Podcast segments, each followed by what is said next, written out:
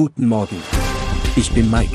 Sie hören den Immobilienwiki-Podcast auf Spotify, Apple und überall, wo es gute Podcasts gibt. Präsentiert von Immobilienerfahrung.de. Heute geht es um ein zentrales Element beim Kauf von Immobilien, die Mikrolage. Die Mikrolage beschreibt die spezifische Lage eines Objekts oder die Nachbarschaft, also die unmittelbare Umgebung. Hier geht es um Faktoren wie die Anbindung, die Entfernung zu Geschäften, das Erscheinungsbild der Straßen und noch viel mehr. In der Mikrolage betrachten wir buchstäblich jedes Detail von den Nachbarhäusern über Supermärkte bis hin zu Parkmöglichkeiten, Arztpraxen, Parks und der allgemeinen Atmosphäre der Nachbarschaft. Selbst Feinheiten wie die Geräuschkulisse spielen hier eine Rolle. Die Bedeutung der Mikrolage ist enorm, denn sie beeinflusst maßgeblich den Marktwert einer Immobilie.